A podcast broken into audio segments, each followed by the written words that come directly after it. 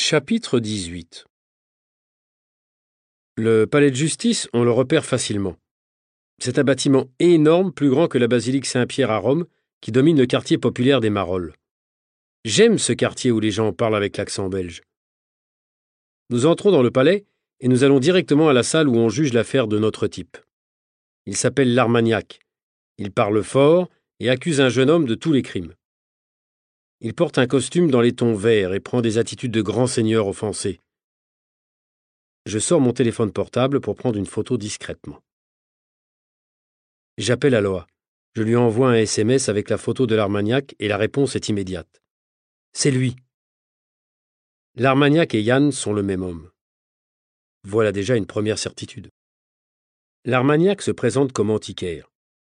Il accuse le jeune homme d'avoir fait tomber sa table d'exposition d'antiquité sur un marché, en passant avec sa voiture. Comme le jeune homme était trop jeune pour conduire sans accompagnateur, il a commis une infraction grave.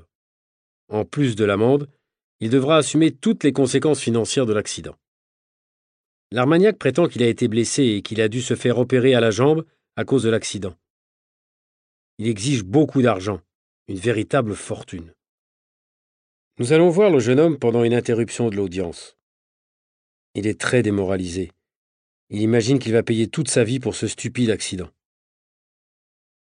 Pas de chance, hein, d'avoir un adversaire comme ce monsieur l'Armagnac. Mais j'ai juste touché une caisse qui débordait sur la rue, je, n'ai pas touché sa table. Il ment. Et je sais très bien conduire, je, n'ai pas eu de chance, hein. Je n'ai pas eu de chance. Nous aussi, on pense qu'il ment. On voudrait vous parler ainsi qu'à votre avocate. Moi, c'est Alex. Lui, c'est Jackie. On travaille pour le magazine La Vie. Qu'est-ce que vous me voulez? Nous nous intéressons à votre adversaire, ce l'Armagnac.